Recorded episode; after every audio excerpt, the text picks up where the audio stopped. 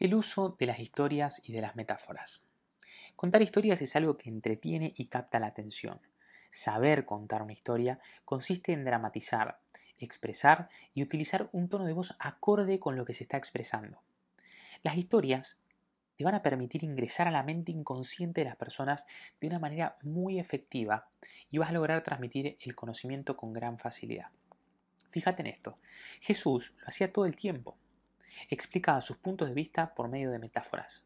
Él logró desarrollar una habilidad increíble para relacionar sus enseñanzas por medio de metáforas.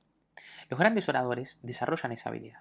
Relacionan, relacionan sus puntos de vista con historias de hechos naturales y logran así que la gente comprenda y entienda muy pero muy fácilmente.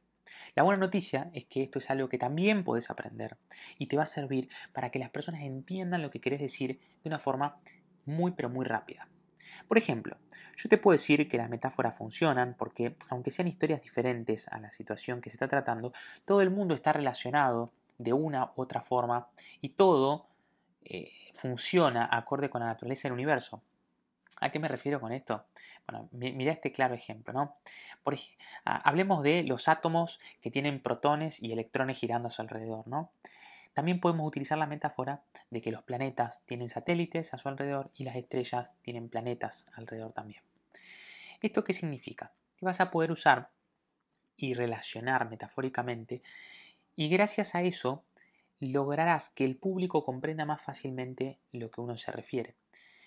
Lo mismo vas a poder hacer cuando estés enseñando un punto de vista y también utilizar la historia.